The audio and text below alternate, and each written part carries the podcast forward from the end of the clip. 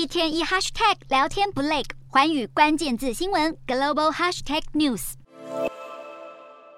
大批俄国男子抵达新兵训练中心，整齐列队向部队长官报道入伍。某些人是前来为祖国作战的志愿者，更多人是收到征召令而前来的，但还有不少人是被军警从街上强行抓来。自普丁下达动员令，俄国许多城镇的军警会堵住地铁站入口或突袭办公大楼与餐厅，强行抓人到征兵处报到。华盛顿邮报引述消息人士报道，俄国军警十三日突袭一间建设公司宿舍，就带走了超过两百名男子；十六日又在莫斯科一间游民庇护所包围数十人，强制征兵。大量新兵纷纷投入作战，让俄军得以迅速扩大侵乌攻势。俄国国防部当地时间十六日宣称，俄军已再度进攻乌东顿内茨克州与乌南的赫尔松州等地，重创乌军部队。另外，还摧毁三门美制榴弹炮与奥斯科尔河上的一个乌军补给据点。乌东工业重镇巴赫姆特内，乌军正处于守势，抵挡着俄军猛烈炮击与地面部队的缓慢推进。而乌军反攻部队也在十六日对俄国边境大城贝尔哥罗德发动飞弹攻击，击中机场附近，引发多起爆炸，造成数人死伤。